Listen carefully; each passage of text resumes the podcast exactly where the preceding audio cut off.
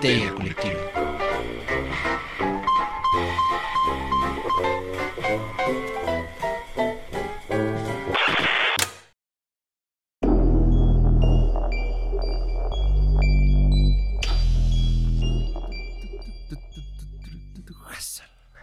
No sé por qué canté eso al intro.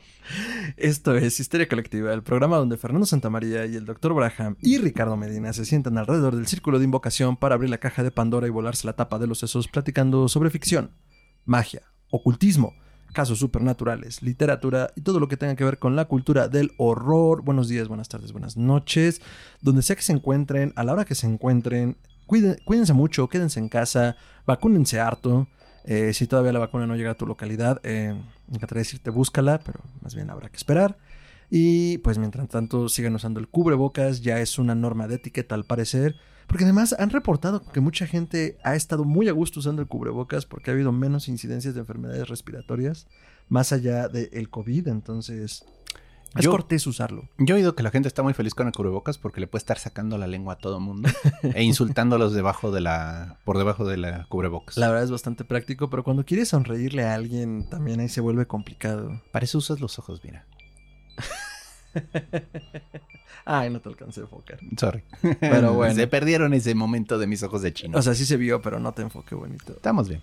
Yo soy Fernando Santamaría y les doy la bienvenida al piso 33 en el número 666 de la colonia Infierno, a los cuarteles generales de Histeria Colectiva. Muchas gracias por sintonizarnos.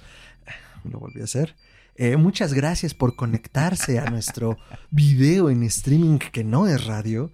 Y pues nada, quiero presentar a la mesa reñoña de hoy, que ya lo conocen, es su íntimo amigo, pero siempre es como la primera vez, el hombre, el mito, la leyenda, el buen doctor. Doctor, ¿cómo está? Bien. ¿Siempre es como la primera vez? Ah, no sé, usted díganos. No, pues te pregunto porque tú pareces estar muy emocionado. Ah, sí, a mí me emociona siempre hablar contigo. Ah, bien, bien, bien. Ay, corazoncitos. BFF. Bueno, sí, pues gracias por estar aquí, gracias por conectarse, gracias por sintonizarnos, gracias por llevar el horror hasta sus oídos en la intimidad de su hogar. Aquí estamos todos una vez más reunidos alrededor del círculo de invocación. Rich, donde estés, estás con nosotros en corazón. Te amamos. Te amamos. Eh, entonces, este, pues procediendo a lo que nos trae hoy. ¿De qué vamos a hablar hoy, doctor? ¿Qué hay en la caja de Pandora? En la caja de Pandora hoy tenemos a una escritora de ciencia ficción, de fantasía, una de las voces más importantes en Estados Unidos en el siglo XX, me atrevería a decir, Úrsula K. Le Guin. Y aquí, bueno, discúlpeme si lo digo mal y es Legan, pero ay sí, sorry, se escribe Le Guin. Somos reyes de nuestro lenguaje, doctor. Se habla español. Pero bueno, sí, le, le guin, porque le francés, pero aquí no hablamos mucho francés. Así es, eh, gran escritora, más en muchos sentidos, como bien dices, del género. Eh, alguien a quien apreciamos mucho aquí, eh, en mayor o menor medida hemos leído su obra, pero sabiendo como lo importante que era, el programa de hoy nos adentró, y digo nos adentró porque como bien les decimos, aprendemos junto con ustedes en estos programas, eh, a la vida y obra de esta señora y es mi nueva heroína, o sea, junto con Neil Gaiman son como mis dos escritores top. Por eso Eh, tenemos a Gaiman por acá y a Ursula por allá y a Lovecraft haciendo bulto. Sí, nos falta un K-pop de ella, pero no sé si haya. Un Funko Pop. No creo, pero podemos mandar a hacer uno. ¿eh? Estaría bonito. Eh, por cierto, bueno, esta, este programa tiene un nuevo colaborador, del cual estamos muy agradecidos porque su voz nos ayudó mucho a entender mejor este tema. Este programa es traído a ustedes gracias al número E y a nuestra nueva colaboradora, asistente editorial y de investigación, Cass, que es una alquimista del café y promotora cultural de lectura independiente. Y la pueden seguir en Instagram como arroba nigromante, eso es con doble A, arroba nigromante. No sé por qué aquí dobleteamos siempre letras, yo soy arroba mantrasaya. Pues porque los buenos nombres ya están tomados. pero- Bueno, el mío fue un error tipográfico, pero ya les contaré esa historia en otro programa. Eh, entonces, muchísimas gracias a Casa, a quien le mandamos un saludo y un abrazote, hasta su laboratorio alquímico de café. Y pues este es el primero de muchos, muchos programas que vamos a hacer en colaboración porque eh, nos está haciendo un parote para Sí. que pueda seguir llegando el torroso en sus oídos. Y si nos hacen parote a nosotros, les hace un parote a ustedes. Entonces, vayan a darle mucho amor a sus redes. Y bueno, vamos a entrarle duro y tupido Úrsula Kroeber Le Guin, de nacimiento Úrsula Kroeber, nace en Berkeley, California en 1929, el 21 de octubre, en un gran mes porque es la Navidarks. Y en un gran año en muchos sentidos y terrible en muchos otros. Digo grande porque mostró las debilidades del, del capitalismo y fuerte pues porque al final mandó al piso a mucha gente que confiaba en las mieles de la producción, ¿no? Sí, la Gran Depresión es todo un tema. Este, estamos cocinando un episodio sobre el dinero. Ese algún día llegará. No se preocupen, gracias a la magia del podcast. Puede que cuando este se suba, el otro ya esté grabado. ¿O Pero la Gran Depresión fue un fenómeno económico que provocó una crisis financiera en Estados Unidos tremenda. O sea, tremenda a niveles de desempleo. La gente lo perdió todo. Largas filas de gente pidiendo apoyo del gobierno, muriéndose de hambre.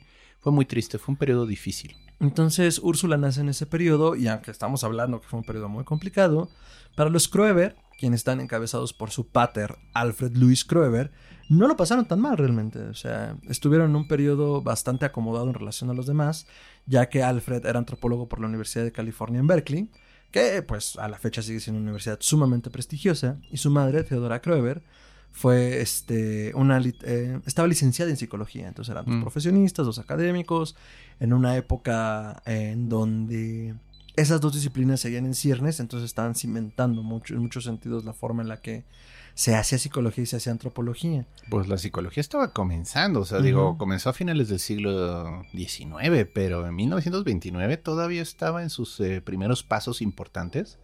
Y una educación así ya de universidad, la madre graduada de psicología, ya eh, es de reconocerse. O sea, no creo que hubiera muchos psicólogos en Estados Unidos en los 29 y el hecho de que pues ella estaba titulada, pues, la verdad, fue Era una, un- era una casa muy interesante. Un Eh, gran adelanto de su época en ese sentido, Sí, me refiero. ajá. Sí, sí. Y vaya, pues el hecho de que él era académico hizo que pues la pequeña Úrsula, la menor de cuatro hermanos, Ujú. sí son cuatro, ¿no? Tres, tres hombres y ella.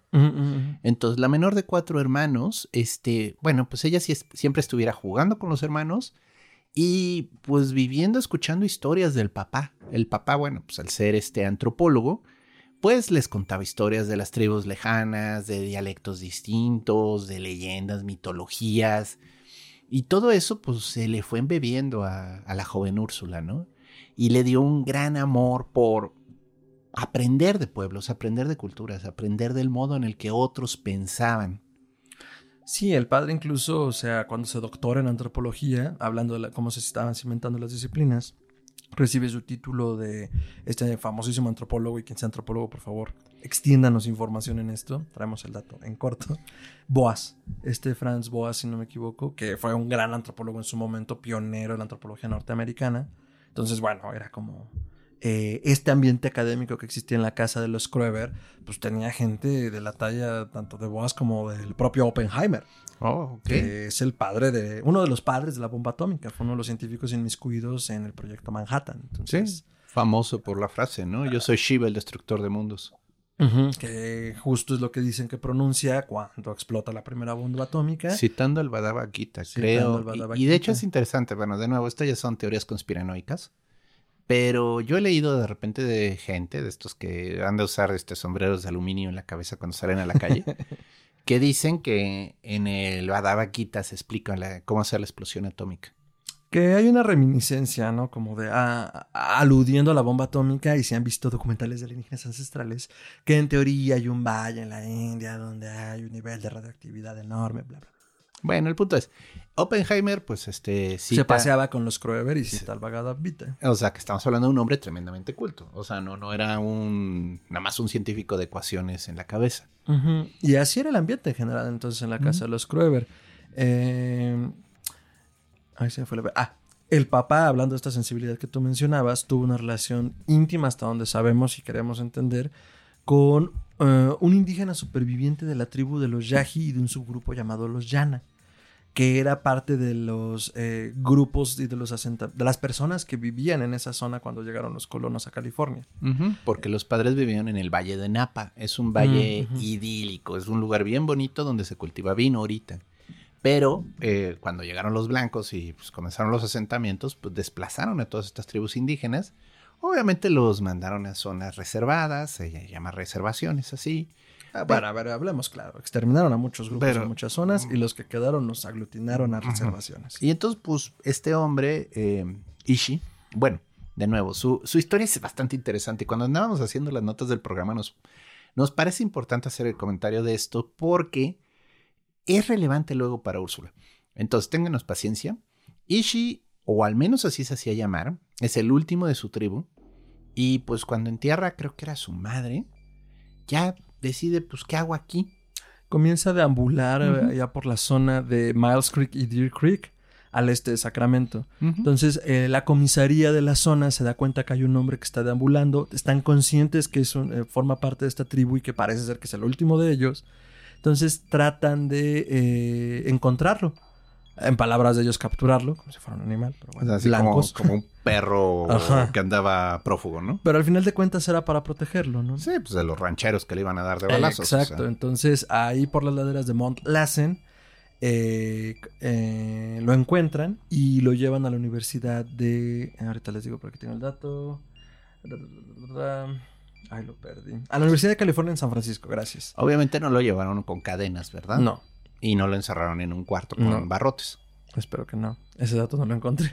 No, pues obviamente no. Esa es la clase de cosas que no te van a decir. Exacto. Y al final es donde eh, traba amistad con Krueber. Ishi significa hombre. Sí, él se autonombraba hombre. O sea, él nunca llegó a tener ese nivel de intimidad con lo Kreber o con cualquier otro investigador ah, para decirle cuál es su verdadero nombre. O quizás cuidaba mucho su verdadero nombre, porque también podía haber algún tema de nadie fuera de mi tribu puede saber mi nombre, ¿no? Que también tendría su explicación cultural. El punto está que pues, el señor Kreber eh, se dedicó a hacer grabaciones de Ishi en cilindros de, de cera, que todavía sobreviven a la época, las canciones de su tribu, cómo se dicen las cosas, o sea, vaya, lo exprimió, trató de rescatar todo el conocimiento de esta tribu que se estaba extinguiendo con él, y pues tristemente Ishi muere de tifoidea, Tipo tuberculosis. tuberculosis. Sí, y es complicado y en términos antropológicos se entiende esto como de tratar de rescatar lo que se pueda, a pesar de que mi propia población blanca sea la que los exterminó. Porque, pues, esta tribu estuvo 40 años recluidos en la clandestinidad. Por allá de 1908 no eran más que cuatro. Y cuando encuentran a Ishi es en 1911 y se estima que ya llevaba solo un buen tiempo. Sí, eh, miren, de nuevo, son tragedias silenciosas que pues quedan en los testimonios y uno solo se puede imaginar lo que Ishi vivió, ¿no? Yo entiendo también al señor Kroeber haciendo un esfuerzo sincero de tratar de rescatar este conocimiento para que no se perdiera. Sí, lo que no es de mi año no es de mi año, pero al final dices, bueno, hay que hacer algo, ¿no? Es Para como- que perdure. Eh, yo alguna vez hice esta alegoría, es como tratar de rescatar libros de una casa en llamas. Tienes Y que- ya- tienes ya que-. Tienes que decidir qué rescatar. Y ya pasó, me haces pensar en el incendio de la biblioteca de, creo que de Sao Paulo, la Universidad de Sao Paulo. que estuvo, terrible, porque estaba llena también de... O sea, no era solo el- área de la biblioteca, sino que además tenía el almacén lleno de diferentes este, artículos de las culturas Ujú, del. Amazonas. Y todo se perdió. Todo Sí. se perdió. Pero es igual, o sea, el tratar de rescatar lo poco que pudieron de Ishi es como rescatar algo de un edificio que ya está en llamas. O sea, el edificio se va a destruir. Y tú trata de rescatar lo que puedas.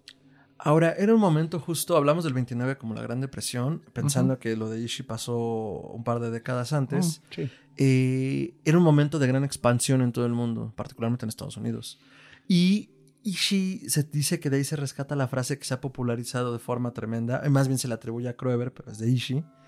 Eh, cuando el último árbol se ha cortado, cuando el último río se ha contaminado, se darán cuenta que el dinero no se come. Ujú. Se dice, se rumor y se comenta que eso es un comentario de Ishi. Es como, oye, pues entiendo cómo funciona esta sociedad, pero se está acabando el planeta, a punto, ¿no?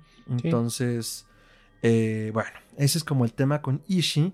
Y curiosamente, este- estas historias o el conocimiento de este personaje nos llega a través de los hijos de Kroeber. ahorita más adelante platicaremos cómo. Pero es la madre la que escribe, después de que fallece Kroeber, eh, un libro sobre Ishi. Sí, porque cuando muere Ishi, todo el mundo le dice al señor Kramer, oye, pero queremos que nos escribas tus memorias de la vida con Ishi, ¿no? ¿Qué, qué fue conocerlo? Y curiosamente el señor Kreber, vaya, estaba acostumbrado a escribir documentos, o sea, era un antropólogo de universidad. No quiso. Fue muy personal para él la muerte de Ishi, le dolió mucho. Y pues a su manera estoica, no quiso. O sea, dijo, no, es demasiado personal. Lo haré después. Pues bueno, después fue después de que murió. Sí, o sea. Y es interesante porque la mamá de Úrsula escribe estas memorias de lo que el señor le contó a ella. Y de notas y comentarios sueltos. Ajá. Y, y ahí es cuando Úrsula, de nuevo, estamos haciendo un fast forward varias décadas, pero, En realidad estamos en 1960 ahorita. pero Úrsula se da cuenta que su familia guardó ese secreto en el armario durante años. Porque ella de niña nunca le hablaron de Ishi, nunca le comentaron de lo que fue para el papá. Digo, el papá sí les contaba cosas. Oh, mira, es, la tribu tal llámase a... En la historia de no sé qué, y el venado no sé cómo. Y el ave esa en la tribu tal dicen que augura las lluvias y cosas así, ¿no? Pero ya cuando lee la historia que la mamá escribió, dice, qué bárbaro, o sea, todo este tiempo mi papá detrás de esa amabilidad con la que nos trataba y nos enseñaba, tenía ese dolor de haber perdido pues, a un compañero, no sé si sea un amigo, pero definitivamente era una persona muy importante en su vida, ¿no? Y pues se fue, se fue. Sí, entonces la madre finalmente escribe un libro llamado Un año después de que fallece Kroeber en 1961, Ishi in Two Worlds, Ishi en dos mundos. Y pues es esta obra biográfica un tanto, pues no ficcionalizada adrede, sino pues más bien la visión sesgada de la madre a partir de lo poco que sabía. Entonces lo poco que sabemos de la relación con Ishi es a partir de allí, ¿no? Ahora, como bien mencionabas, Úrsula tenía tres hermanos mayores y todos también se doctoraron o licenciaron en algo. O sea, vaya, el ambiente académico, como decíamos, era fuerte, ¿no? Por ejemplo, Carl, uno de los más grandes, se convirtió en especialista en literatura. Porque además tenían acceso a la biblioteca familiar. Y comentaste, sí, tenía una casa en el Valle de Napa, que es la casa de verano. Sí. También tenía la casa cerca de la universidad cuando Pues era claro. académico. No, y seguro por ser académico tenía facilidad de que los hijos entraran. O sea, eso suele ser de las prestaciones que tienen los que trabajan ahí. Entonces en Berkeley tenían otra casa y pues entre sus lecturas de los chicos y de Úrsula estaban la ciencia ficción, la fantasía, leían números de las revistas pulp que también veremos que para la obra de Úrsula son fundamentales como de la de Thrilling Wonder, Thrilling Wonder Stories, Astounding Sciences, Science Fiction y pues también, le- bueno, que la traducción de Thrilling Wonder Stories sería como historias Asombrosas. fantásticas, Es maravillosas. Tu thrill es admirar, asombrar, o sea, y de nuevo, uno dice amaze, también amaze, o sea, sorry, a veces los idiomas tienen este tema de Esta la, brecha. de los sinónimos que no son sinónimos, pero bueno, eso es tema de traductores. Entonces eh, leían estas revistas pubs donde la fantasía, la ficción y el horror eh, eh, se revolvían y también, pues, como decíamos, los mitos, las leyendas. Y a Úrsula particularmente le llamaba la atención la mitología nórdica y las leyendas de los nativos americanos, que le narraba su padre. Entonces, entre los autores favoritos de ella estaban Lord Dunsany y toda esta tribu de eh, autores oníricos. Y pues por supuesto desarrolló un interés muy temprano en la escritura, ¿no? Al tal grado que escribió un cuento cuando tenía nueve años y lo mandó a, Astounding Science Fiction a la edad de 11. 11. Ah, Entonces- O sea, es que te imaginas al editor de Standing Science Fiction. Hola, señor editor. Soy Úrsula, tengo nueve años. 11. Cuando la 11. envió tenía 11. Tengo 11. Le mando un cuento que escribí hace dos años que espero se pueda publicar en su revista. Y espero le guste. Con amor, Úrsula. Ha de haber estado lindo el cuento. Estaba padre. Pero bueno, obviamente es una revista que pues no te puedo decir que era literatura de alto nivel, aunque luego tenía escritores muy reconocidos esas revistas. Digo, Lovecraft eh, no es en ese género, pero ese tipo de pulps, eh, literatura de revista, él publicó muchas historias en esas historias, en esas revistas, ¿no? O sea, sí, ah, tenía cierto mérito. Obviamente, 80% de los autores que escribían ahí, pues no, no son reconocidos o famosos. Sin embargo, bueno, sí había cierto, cierto criterio editorial para publicar algo. Sí, para pronto. O sea, por muy bueno que fuera el cuento, el editor seguramente se habrá fijado en que tenía 11 años. Mm. Y digo, si sigue siendo de repente un tema complicado, en ese momento, imagínate, editas a una niña de 11 años y ¡ay! Todos los hombres blancos se van a desgarrar las vestiduras. Entonces, bueno, el punto es que no la publican, la rechazaron, pero pues eso no la detuvo, ¿verdad? No, nunca la detuvo. Entonces, bueno, creo que es, es un buen momento para que hagamos una breve pausa en el sentido de entender qué eran las revistas pulp y por qué eran importantes, ¿no? Porque no había revistas precisamente dedicadas a la ficción. O sea, era un cruzadero de géneros en ellas. No. Era ficción, fantasía, Y- terror. Y no había libros. O sea, el No. hecho de publicar un libro era una aventura editorial que muy poca gente estaba dispuesta a pagar. Entonces, este, tenías que ser autor reconocidísimo para que te publicaran un libro. Entonces no funcionaba así.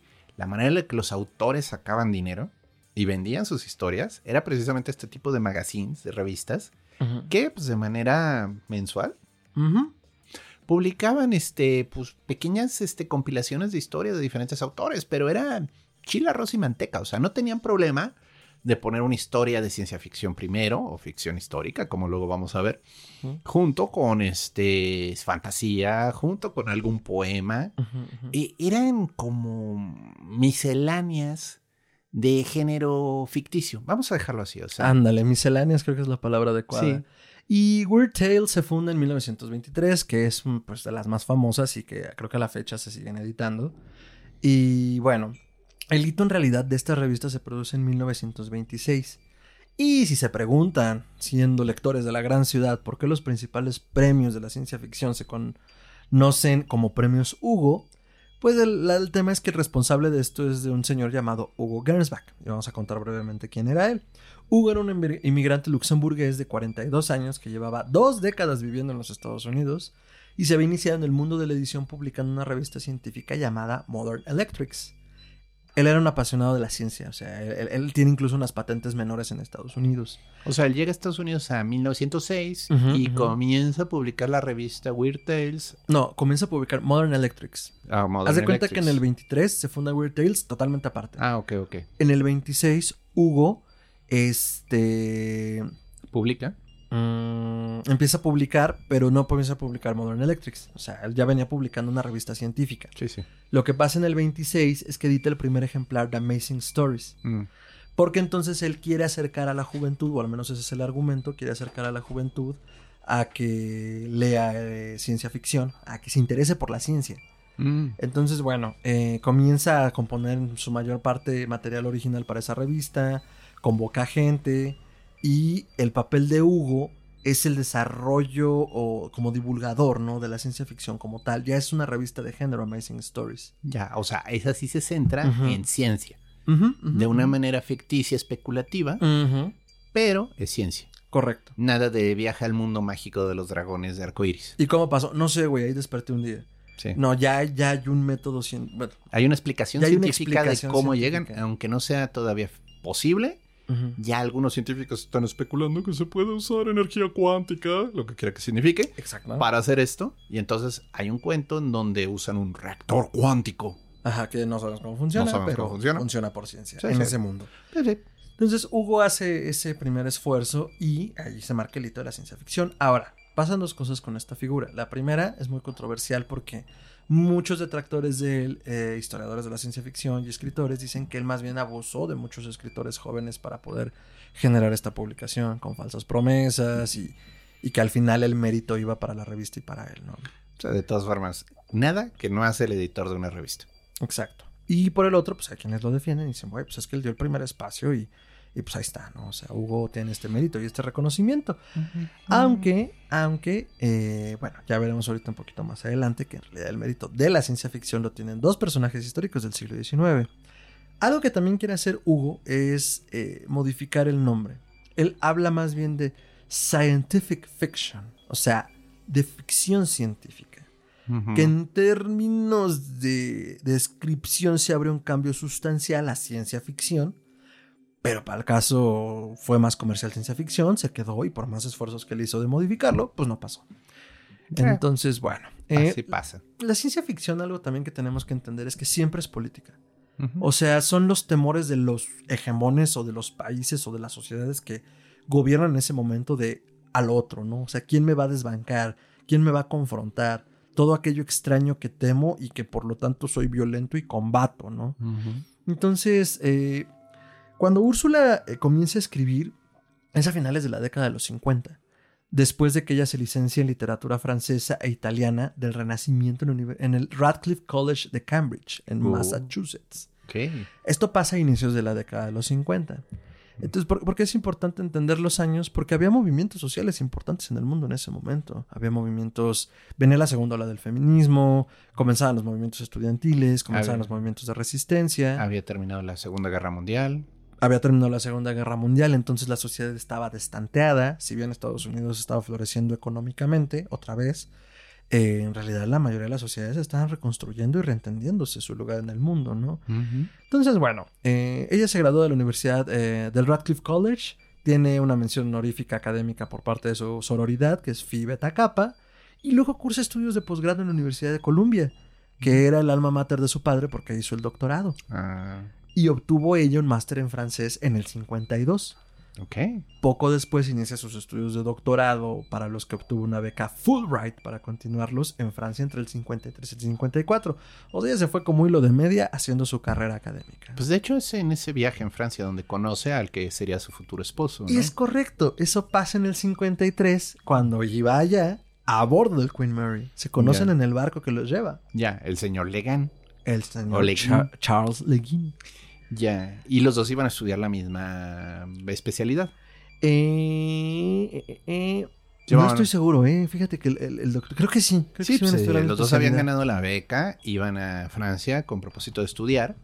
Y entonces, este, digo, no me consta que exactamente la misma especialidad. Igual iban a diferentes zonas, pero en la misma eh, universidad. Eh, era historiador. Ah, ok. Él era Entonces, historiador. entonces él iba más con un propósito de estudiar historia, ella con el propósito de letras y literatura. Y en el viaje se conocen, se enamoran y se casan en Francia, ¿no? Sí, se casan en París y de hecho el comentario recurrente que hace la propia Úrsula es que eh, esto lo hace en un documental de la BBC, dice, eh, eh, ah, no teníamos que irnos de luna de miel, ya estábamos allí, entonces fue maravilloso. Eh, suena bien, suena bien. Qué padre.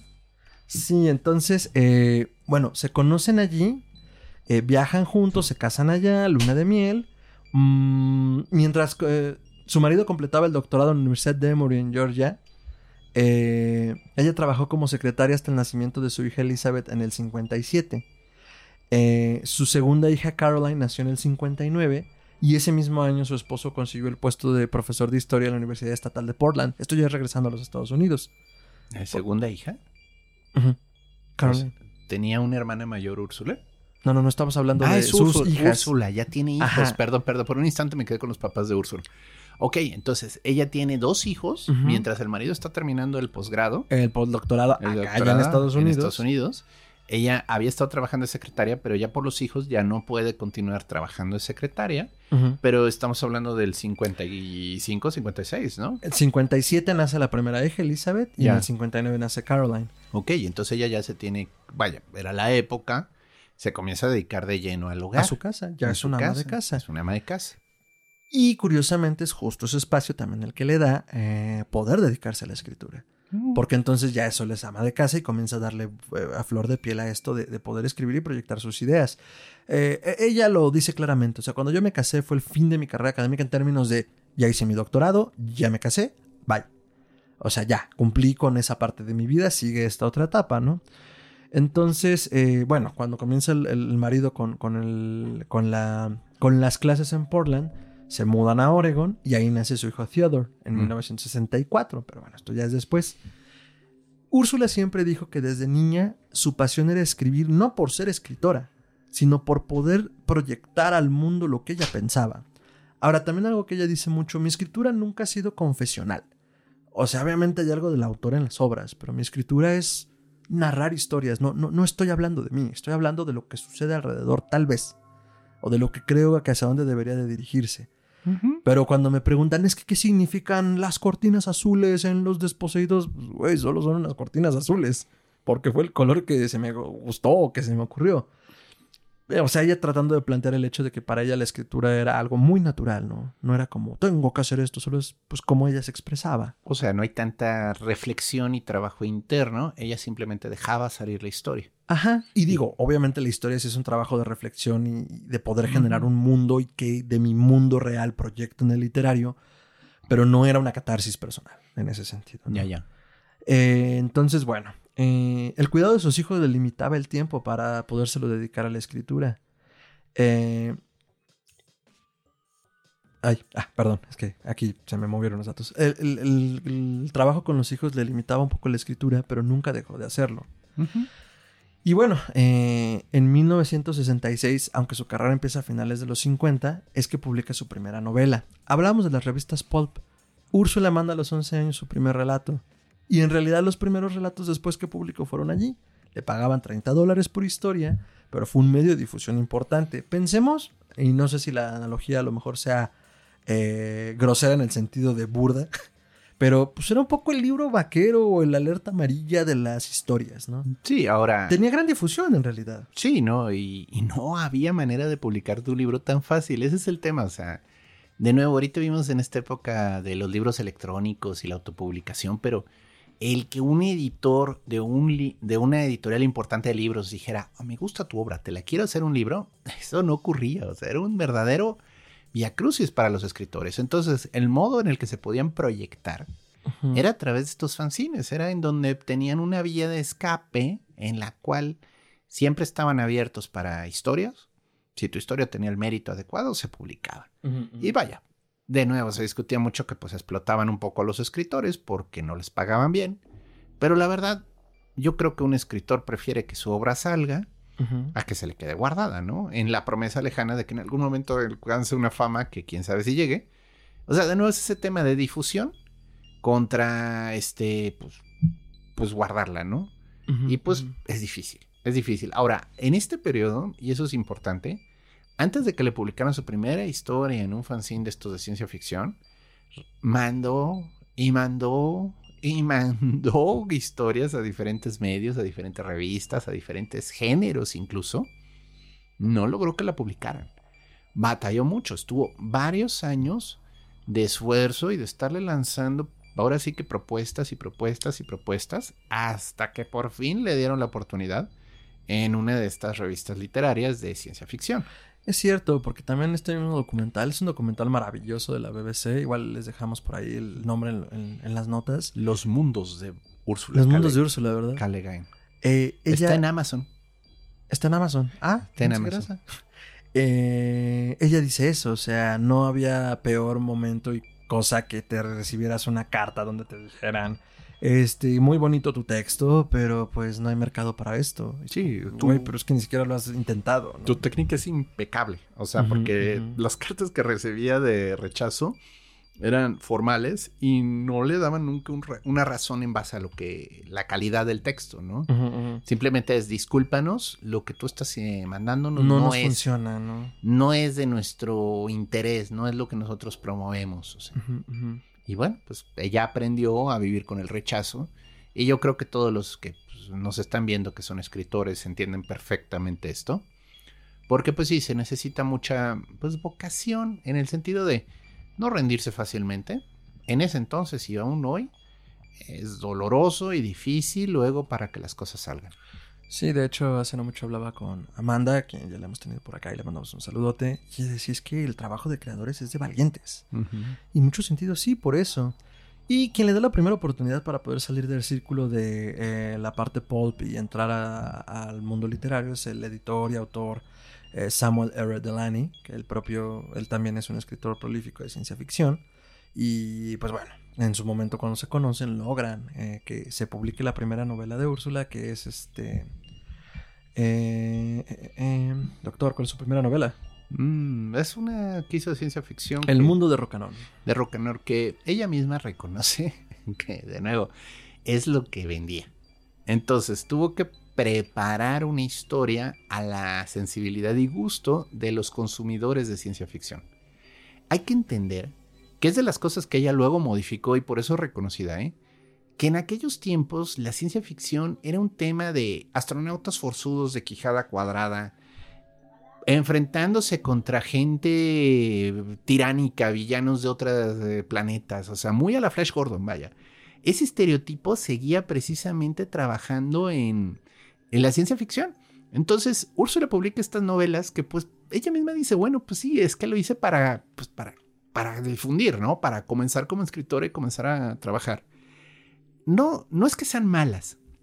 De hecho, desde esas se comienza a notar mucho cómo ella se esforzaba mucho por crear sociedades funcionales. O sea, vaya, no solo eran de cartón así los eh, mundos a los que viajaban estos eh, héroes, ¿no? Había una sociedad, había reglas sociales importantes, nombres ficticios muy interesantes, o sea, se dedicaba a meterle un sabor al mundo que la verdad pocos escritores hacían. O sea, para la mayoría de los escritores era más una onda de llegas al planeta de los hombres de color verde. ¿Y cómo viven? Ah, no, pues son Pues iguales no que los humanos, o sea, O nomás que son iguales. verdes. Sí, solo que usan ropa de licra.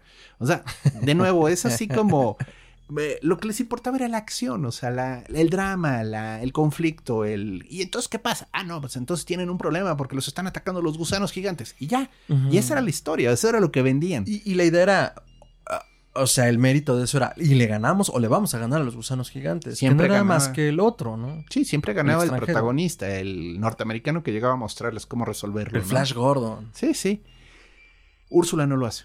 O sea, vaya, esta todavía está muy... Pues bueno, sí baja las manitas en algunas de las convenciones que le piden para que la historia venda, pero ya se comienza a ver esta capacidad tan creativa que ella tiene de crear historias en mundos que de la pura narración del mundo Ajá. te transporta ya. O sea, sí, hay un conflicto y obviamente se tiene que resolver y el astronauta forzudo lo va a resolver, ¿no? Y va a salvar a la chica en problemas. Pero el punto es, en las historias de Úrsula siempre es el mundo, la sociedad, la gente que lo habita, lo que le da más sabor a la historia que incluso el conflicto. O sea, a veces sus conflictos son muy velados, muy bajos. Es hasta que, bueno, ella ya comienza a desarrollar su voz más con la siguiente historia, que creo que es un mago de Terramar, ¿no? La siguiente. Eh, el Mago de Terramar, sí, que es una saga además. Es una saga, ahí es donde yo la conocí, es muy buena esa saga, se la recomiendo ampliamente, está traducida al español. Ignoro qué editorial está manejando ahorita, yo la leí con Minotauro, pero bueno, Minotauro es una editorial, eh, creo que era española, de los ochentas, y pues ya, ya no existe. No, sí existe Minotauro. ¿Todavía? La que no existe es Roca, pero Minotauro sí. Ah. De hecho, Oh. Minotauro, ahorita el año pasado que se cumplieron 100 años del tío Ray Bradbury, eh, reeditó varias historias de Minotauro yo por ahí tengo una de Crónicas Marcianas, creo que compré una edición especial. Sí, Minotauro Ya. existe. Ya, pues yo con ellos digo, mago Terramar, y también este compré las del Señor de los Anillos en su pasta blanda, hace años lejanos. A ver, vamos a ver por aquí. Vamos a ver quién está editándolo. Uh, uh, um. Ah, Minotauro, sigue editándolo Minotauro. Wow. Bueno, Digo, no es barata, está como en 700 pesos cada tomo, Ouch. pero ok. eso pasa cuando te posicionas como... Pues se me hace demasiado caro. O sea, de nuevo, luego hay un elitismo con la literatura que me molesta. Es una autora muy buena. La historia es muy buena, se la recomiendo ampliamente. Pero estoy seguro que, de nuevo, no todos nuestros audioscuchas eh, pueden eh, leer en inglés, pero estoy seguro que si se van a Amazon y buscan esta misma historia en Amazon en inglés, ha de estar en 7 dólares, 5 dólares, 10 dólares. O sea, son este libros de que se venden pues ya a un mercado del mayoreo, porque son libros viejitos. O sea, estas historias de del mago de Terramar, pues es de que del 70 al 69, ¿no? Más o menos que comienza la, la saga. mm, 1969. Sí, entonces, bueno, obviamente yo no la leí, entonces no soy tan viejo, pero bueno, ¿qué- ¿de qué cuenta la- el mago de Terramar? Esto es lo importante. Aquí Úrsula entra en un mundo de fantasía y es un mundo donde existe la magia. Sí. Y es la historia de un protagonista que se llama Ged, quien viaja a una isla lejana. El mundo está compuesto únicamente de islas, no hay una masa continental, donde hay una escuela de magos. Sí, una escuela de magos, pero ¿qué creen? En aquel entonces, ella fue la primera en hacer una historia alrededor de una escuela de magia. Y en palabras de Neil Gaiman, mucho mejor lograda que Harry Potter.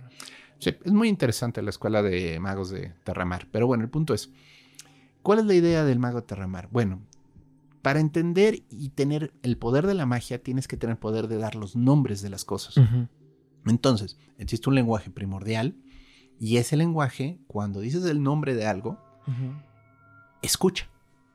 Pero ¿cuál es el problema? Que todo tiene un nombre. Entonces uno dice, no, el nombre del viento. Bueno, sí, pero tienes el viento que sopla en la isla tal en la temporada de verano. Tienes el viento tal que sopla en esta otra isla en invierno. O sea, literalmente tienes que aprenderte el nombre de todo y todo es diferente. No es lo mismo el agua del mar en este estrecho que el agua del mar en esa otra isla. Todos tienen nombre, todo tiene su propio nombre. Y cuando entiendes tu nombre, también tienes un poder y vas descubriendo cómo usarlo, ¿no? Es muy bonita la historia, muy reflexiva sobre la naturaleza de las cosas y quién eres realmente, ¿no? Ujú. Eh, Ged, obviamente, pues digo, es un joven impetuoso con mucho talento, comete un grave error y pues ya sabes, con el típico ¿Are you chicken McFly? Este hace un ritual que no debió de haber hecho y despierta algo, ¿no? Y el problema está que el resto de la historia es cómo apago eso, cómo regreso a la caja de Pandora lo que salió cuando llamé. ¿Como en histeria colectiva, doctor? Sí, casi, casi. No, bueno, el punto es, este, es muy bonita historia. Tiene una profunda enseñanza. A mí, la verdad, yo cuando la leí quedé muy encantado con la historia. Ya después, bueno, sigue eh, Las tumbas de Atuán, que es una historia más reflexiva, está muy bonita. Y ahí la protagonista se llama Tejano y es una sacerdotisa que vive en un laberinto rodeada de oscuridad. Ella es la sacerdotisa de lo que no tiene nombre. Mm. Lo cual es interesante porque Mm. la historia anterior estábamos hablando precisamente de que todo tiene nombre. Pues no, existe algo antes de los nombres, la oscuridad primigenia. Eh, Y me parece muy interesante porque justo, eh, bueno, también ella plantea en algún momento, ¿no? Si en la primera historia yo hablo como de, de este mundo de luz donde se puede ver, gobernar, hacer, controlar, cuando escribo Tejano, eh, es más una cuestión de que no es un mundo de blancos y negros, ¿no? Sino hay una serie de grises donde la oscuridad por sí sola tiene su propia naturaleza. Entonces, este... Es una historia muy bonita, muy interesante, te cambia el ritmo totalmente. Y bueno, luego entra Ged a la historia, que es, de nuevo, es una interacción interesante. Y, y la verdad, un mago Terramar no deja de ser esta ficción para jóvenes adultos, como se le suele llamar en el género literario, pero es muy inteligente, o sea, es una historia que vale la pena leer. Es como decir, El Hobbit es una historia para niños. Mm, sí, quizás puede un niño leer El Hobbit, bueno, un niño de 10, 12 años, ¿no? Pero El Hobbit tiene mucha enseñanza detrás. Eh, Tolkien era muy buen autor. Estoy comparando Úrsula K. Le Guin con eh, Tolkien, o sea, para que se den una idea del nivel de profundidad que tiene el mundo de Terramar. El propio Gaiman dice, eh, y habría que ver si comenta más sobre eso o dónde extiende más su comentario. Dice, sí, si bien Tolkien creó un género, bueno, creó un mundo donde eh, es enorme y es brutal, la que elevó realmente la literatura de fantasía a literatura fue Ursula Le Guin. O sea, en ese sentido de, de como exponente, ¿no? Eh, Es que es interesante, o sea, de nuevo, mm, ojalá nadie se enoje, porque es que Tolkien es brutal, o sea, te da el calendario de tal zona, te da el calendario de la otra zona, te da los nombres de tal zona, el alfabeto de tal zona, pero Tolkien se le siente una cierta, es como un académico explicándote. Ándale. Y Úrsula no, Úrsula le mete una explicación orgánica por qué pasan las cosas. Es la gente que vive ahí que te explica por qué hace las cosas así. Mi mundo es así, ¿no? Sí, y es hasta que llegas a esa comunidad que descubres que ellos veneran al fuego, por decir algo. Y te lo explica de una manera tan interesante y tan natural que dices, ok, sí entiendo que en este pueblo adoren al fuego. O sea, de nuevo, es muy agradable leer a Úrsula Calegán porque le mete mucho corazón a sus historias. O sea, se ve la mano académica y antropológica de su educación y de la escuela del padre, pero al mismo tiempo hay un buen lenguaje puente donde no te hace que se sienta así como Sí. una, una lectura, como una clase, ¿no? Fíjate, ahorita que tocaste ese punto, creo que es un buen momento para que hablemos un poco de qué es ciencia ficción, digo. A final de Estoy, cuentas. estoy seguro que hay mucha gente que lo sabe, hay mucha gente que no. En realidad, yo nunca he considerado que lo sepa porque de entrada no hay un consenso. Es un O sea- género que tiene eh, fronteras muy borrosas. Y estoy seguro que si ahorita meten qué es ciencia ficción en YouTube o en Google, les van a salir 400 definiciones y 20 opiniones distintas. Y ahí les va la número 21, que De nosotros. nuestra. Pero en realidad, ¿qué es la ciencia ficción? La ciencia ficción básicamente tiene una característica principal para ser tal. Que sea fiel a sus premisas. ¿En qué sentido? El ejemplo más práctico que se me ocurre ahorita es Matrix, ¿no? En Matrix la idea es que eh, los seres humanos estamos conectados a máquinas porque las máquinas gobernaron el mundo, nos ganaron en una guerra y ahora somos baterías. Estamos en una simulación virtual. Entonces la premisa de la simulación virtual y de los seres humanos sería lo que se tiene que respetar. O sea, a partir de eso se genera la historia. Si en algún momento eso se cae, en la tercera película creo que se les va la premisa, Pues donde sí, generan que el elegido es simplemente una ecuación de este sistema. Y Neo se vuelve Jesucristo. Jesucristo. O no, o no. O sea, es el final. Señor, me has mirado. Sí, sí, sí. Sí, es el final de Jesús Crispis. O sea, por el Dios. sacrificio. Es Pero- que ay, uh, Matrix me molestó tanto porque iba tan bien, e iba tan bien, me hizo pensar tantas posibilidades, que es lo padre de la ciencia ficción, te comienza a llevar el cerebro en direcciones que no has pensado. Y de repente salen con el final del Redentor de todos, que dices, Ujú. ay, no, este ya lo he visto. Pero entonces, volviendo al punto, eh, cuando se respeta esa premisa en una historia, o en Blade Runner y la idea de los replicantes, que no pueden eh, ser seres eh, con alma o, o no pueden ser seres humanos, ¿no? No, que están tan llenos de lo humano sin ser humanos. Sin ser humanos, ¿no? Entonces, Sí. Cuando se respeta una premisa de esa naturaleza, que en realidad sería el desarrollo científico que está dando motivación a la historia, es ciencia ficción. Entonces, bueno, ¿cuál fue la primera versión? ¿Cuál fue la primera historia? ¿Quién es o quién fue el primer autor o autora? Está muy discutido. Está muy discutido. Nos podemos ir hasta eh, Historia Vera de Luciano de Samosata, que fue escrita alrededor del 150 después de Cristo, y narra las aventuras de un hombre que viaja a la luna, pero al más puro estilo de Dorothy, viaja a la luna por una corriente acuática, una tromba que lo lleva, y conoce a los habitantes de este lugar, y es testigo de sucesos como guerras interplanetarias y, y la sociedad de aquel momento, de la luna. Eh, Podría entenderse como ciencia ficción naturalista, pero... O sea, pero es fantasía. Es fantasía, porque no hay un motivador científico que diga, ah, a través de un cohete viajé a la luna porque el desarrollo del humano. Entonces, bueno, en cierto sentido, pues bueno, este. Perdón, en cierto sentido podría ser como una ciencia ficción naturalista, pero en realidad no, cabe en el género de fantasía. Obras de corte similar fue El hombre en la luna de Francis Godwin o Micromegas del propio Voltaire. Mm. Pero el que escribió a lo mejor algo todavía más sólido fue el propio Johannes Kepler. Kepler. Él escribe un relato so- llamado Somnium, que es de un hombre que también viaja a la luna, pero parece que más bien fue un esfuerzo por eh, hacer un texto académico velado de fantasía, porque da muchos datos de la luna. No lo culpes, o sea, Lewis Carroll también es, usaba los cuentos de Alicia para explicar problemas de lógica y de matemáticas. Entonces fue más una onda como de, más que no quiero que me quemen en la hoguera, entonces voy a hacer una novela. O los viajes de Gulliver eran este eran los sermones, las estas, lo que explicaba el predicador en su púlpito. Ujú. Eh, de, y entonces inventa este personaje fantástico y entonces cuenta estas narraciones. Pero era lo que él narraba a su comunidad cuando se subía a hablar de la Biblia y de Dios. Mm, pues ahí está. Entonces, eh, o sea, tienen como esta venita, pero al final siguen siendo fantasía porque no hay una explicación lógica dentro de su propio universo para que sucedan esas cosas, ¿no? Incluso Cyrano de Bergerac tiene una obra también llamada El Otro Mundo, donde hablaba de máquinas capaces de aprovechar la energía solar, entre otras cosas. Toda Bueno, una es- demostración creativa. eso ya está acercándose, al menos ya están usando máquinas. Correcto, pero solo eran parte de la escenografía. Era como, mira, allá tenemos este desarrollo. ¿Y Sí, para sí. qué lo usan? Nada más para que esté ahí bonito. Mm, Sí, no es el motivador No es el ni el motivador. motor de la historia. Entonces, Entonces, ¿cuál fue la primera? Pues, ni más ni menos, y algunos ya se nos habrán adelantado en los comentarios. 1818, después del verano más frío en Europa, se escribe algo llamado El moderno Prometeo de la pluma de Mary Shelley. Ah, pues sí. Sí es el primer relato de ciencia ficción, porque en ese momento el galvanismo y la electricidad estaban en desarrollo y en ciernes, y como los experimentos más notorios del galvanismo, yo creo que a vista de ahora más bien los juegos del galvanismo, eran reanimar eh, Mm. apéndices de ranas, Los experimentos humanos, de secundaria de hoy en día. Ajá.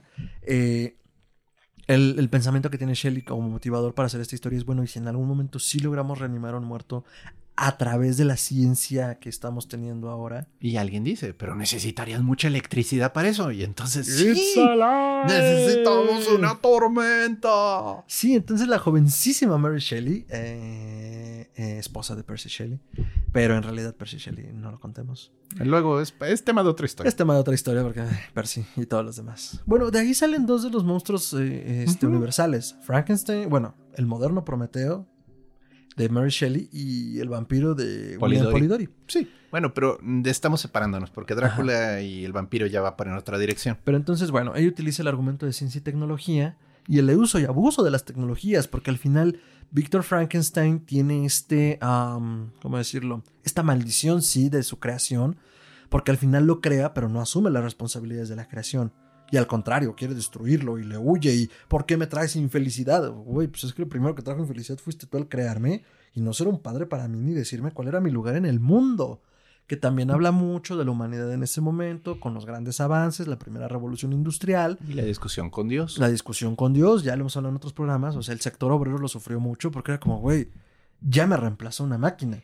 Y ¿Y no, ahora yo qué no hago? ha mejorado mi vida. No o ha sea, mejorado mi al vida. revés, ahora hago peores trabajos que antes. Entonces, eh, En ese momento se cimenta la ciencia ficción, aunque fue el primer paso de un largo camino para que eclosionara, evolucionara, se gestara como un género por sí solo. ¿Quién es el que lo consolida? ¿Quién cree que sea, doctor? Mm, Julio Verne. Es correcto.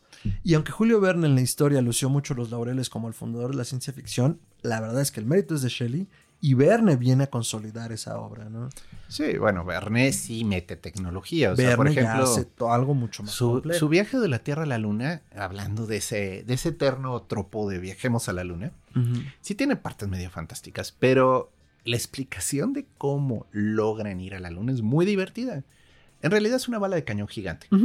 Y los meten, no, en serio, Sí, sí, sí. los meten en un mega cañón, pero la, hay una explicación de Verne bastante decente de por qué no se vuelven papilla dentro de la, de la bala, ¿no?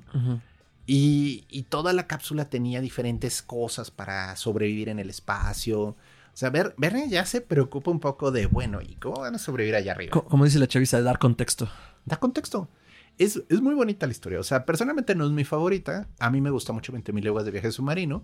Que de nuevo, todo el trabajo del submarino, Nautilus, la tecnología que tenía el capitán Nemo, todo ese tipo de avances científicos especulativos, porque todavía no se lograba un submarino funcional. Ya Leonardo da Vinci hablaba de un, pues digamos, de una cápsula para sumergirse, ¿no?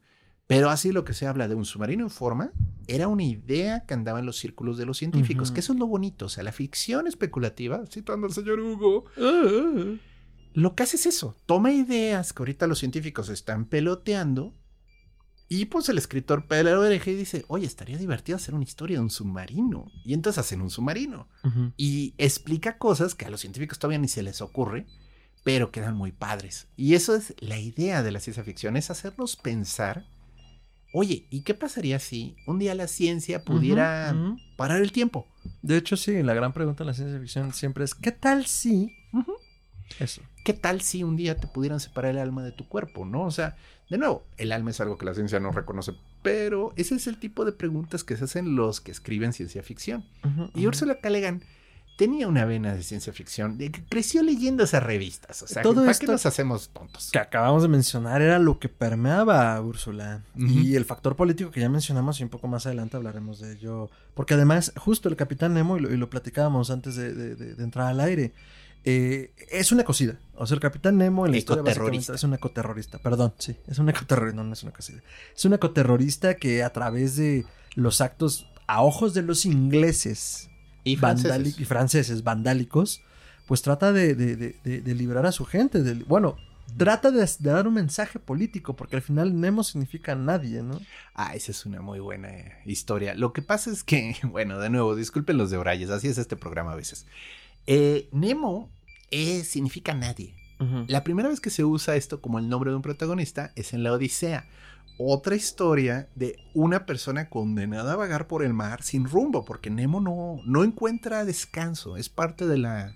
Ulises. Del, sí, Ulises. Nemo no. no, bueno, es que Nemo, como Ulises, no encuentra descanso vagando por el mar, ¿no? Está como maldito. Entonces, Ulises tiene una aventura con el cíclope, con Polifemo, y bueno, Polifemo se los comienza a tragar. Y Ulises idea toda una solución, porque es lo padre de la Odisea en general. El ingenio de Ulises para salir de los problemas. Entonces, cuando el cíclope le pregunta su nombre a Odiseo, Odiseo le dice: Mi nombre es nadie. Ahora, en griego nadie se dice diferente, pero cuando se tradujo al latín la Odisea, el nombre en latín es Nemo. Entonces, Ulises dice: Mi nombre es Nemo. Y de ahí, bueno, cuando logra cegarlo y el cíclope queda ciego y se pone a aullar y llegan los otros cíclopes, oye, ¿qué te pasó? ¿Quién te hizo esto? Él decía, nadie me cegó, nadie me cegó. y todos, oh, pues si nadie te cegó, entonces fuiste No, tú, No ¿verdad? hay nadie a quien matar. Sí, porque pues esa era parte del tema. O sea, vaya, hay todo un tema de retribución divina y porque Ulises le dio miedo, porque eh, los cíclopes creo que estaban protegidos por un dios, entonces bueno, era todo un tema ahí.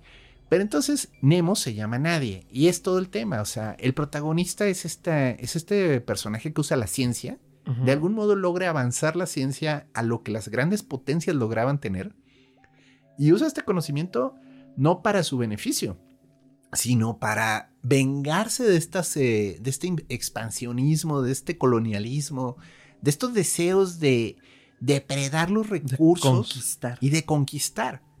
Y Nemo lo que quiere es decirles, necesitan entender que hay fuerzas superiores, ¿no? Y bueno, es toda una historia, vale mucho la pena. Volviendo a Úrsula. Volviendo a Úrsula. Úrsula siempre habló, y lo decíamos, que no era catártico. Incluso en el momento en el que se le tilda su literatura de feminista y dice no. hablábamos que los 50 ella eh, tenía familia, era ama de casa, tenía esposo, y dice, yo en un primer momento no comprendí el feminismo más que el hecho de que querían que me separara de todo eso. Bueno, pero yo no podía. Es que, yo no quería. Es que falta explicar su historia, o sea, porque después de Terramar hace una novela de ciencia ficción que se le ha considerado como pues, feminista. Se llama La mano izquierda de la oscuridad. Es muy interesante. La, el planteamiento es este.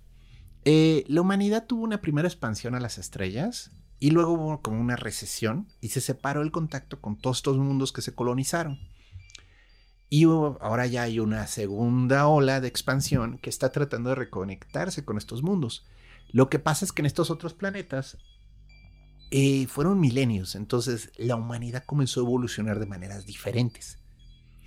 Este mundo que se llama Geden, el mundo de Geden, tiene el tema que los seres que lo habitan son andróginos, son los dos sexos. O sea, son hombres y son mujeres a la vez. Y ellos en general no son ni masculinos ni femeninos, son, neutramente existen. Pero cuando llega su ciclo reproductivo, que es algo que ocurre creo que una vez al mes, se pueden convertir en hombres o se pueden convertir en mujeres. Indistintamente, o sea, no es que eh, todo el tiempo soy femenino pero apagado y luego me convierto en mujer. No. Hay momentos en los que tú puedes ser el padre de unos hijos y hay momentos en los que puedes ser la madre de los hijos. Y para ellos es normal. Termina el ciclo reproductivo, regresan a esta normalidad. O sea, y entonces ellos tienen una noción diferente del género, tienen una noción diferente de la sociedad, de la organización. No existe, pues ahora sí que una discriminación en base al género, porque todos son del mismo género. Entonces, y aquí es donde comienza Úrsula a meter su cuchara simpática, llega el astronauta forzudo de quijada cuadrada a este mundo con esta intención de, sí, venimos del el mundo primero y queremos reconectarnos con todos ustedes, pero en el momento en el que se baja, pues todos lo voltean y ven este hombre, este macho alfa, machote, así como de, oye, mano, ¿y siempre estás así? ¿En serio no te duele? o sea, me encanta, me encanta. Es incómodo. O sea, de nuevo, para nosotros es normal, ¿no? O sea, para nosotros es normal estar en un género, es normal sentir atracción hacia alguien, ¿no? Está hasta aceptado, está hasta reconocido de qué tan bien, qué tan mal y todos los abusos que hay de esto por la ideología de género. Pero el punto es, en este mundo no hay hombres y no hay mujeres. Solo hay seres humanos. Y cada uno de ellos es entonces lo que hace eh, en esta historia, plantea esta, que, esta crítica a los roles establecidos, ¿no? El astronauta se ve envuelto en una conspiración política y un golpe de Estado, todo se pone de cabeza y tiene que depender de una persona que pues es como el que le quiere ayudar para escapar, porque literalmente van tras de su cabeza. Entonces, este, pues tienen que sobrevivir en este mundo, es un mundo helado, muy peligroso y pues confiar el uno en el otro. Y está interesante porque hay este tema de una tensión sexual no mencionada. Obviamente el gedeniano, vamos a llamarlo así, todo el tiempo se siente intimidado por la masculinidad tan fuerte del protagonista, ¿no?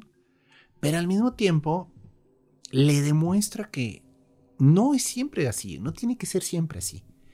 Bueno, eh, cuando ya comienza la segunda ola del feminismo muy fuerte en los 70s, este cuento es un poquito previo, es una novelita muy buena, por cierto. Creo que ganó un premio, Hugo, de hecho. Mm, es, eh, es, muy reconocida como una de esas obras de ciencia ficción que te cambian el mundo.